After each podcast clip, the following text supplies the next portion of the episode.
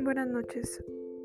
Hoy haremos un análisis al cuento Una carta a una señorita en París de Julia Cortázar. Carta a una señorita en París es un cuento perteneciente al libro Bestiario, escrito por Julio Cortázar en 1951. Es un cuento contemporáneo surrealista narrado desde la voz del protagonista, el cual escribe una carta a André, quien le presta su casa en la calle Suichapa en Buenos Aires, mientras ella está en París. La carta está redactada en forma de carta, narrada de forma informal en la cual utiliza recursos estilísticos tales como metáforas y prosopopeyas, describiendo las acciones del protagonista. La carta comienza de una manera tranquila y normal, contando cómo se siente y por qué se muda a casa de André, hasta que expone que tiene problema. Él vomita conejitos blancos. En la carta explica cómo esto ya le había sucedido y vomita un conejito blanco una vez al mes. Esto le preocupa ya que está en casa de André y no en la suya, en la que tenía todo controlado. Cuando vomita un conejito lo dejaba en una planta de trébol. Sin embargo, cuando vomita un conejito en el elevador mientras se muda a la casa de André, no sabe qué hacer, por lo que decide guardarlo tratando de decidir si lo matará después. Después de esto conocemos al segundo personaje nombrado, Sara, la mucama de André. Durante el avance de la historia, el protagonista nos muestra su preocupación al comenzar a vomitar más conejitos blancos, por lo que comienza a guardarlos en un armario. Por el día dormían y por la noche salían y jugaban.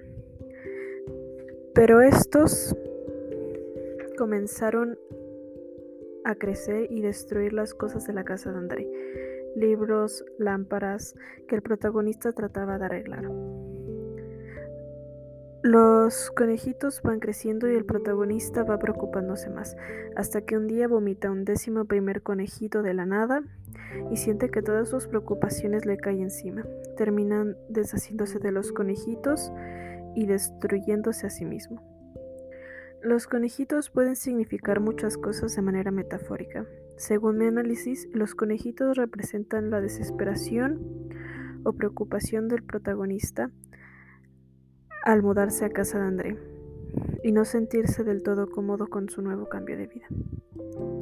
Su rutina en su casa y lo que hacía cuando vomitaba conejitos blancos mensualmente cambió de repente, por lo que cuando se muda a la casa de André y comienza a vomitar conejitos de manera irregular, a tener una rutina diferente en el trabajo y cuando vuelve a casa, se altera su rutina y comienza a desesperarse, por lo que con la llegada repentina del décimo primer conejito y el tamaño de los otros diez que estaban comenzando a crecer cada vez más, la desesperación lo consume y destruye tanto a los conejitos como a sí mismo.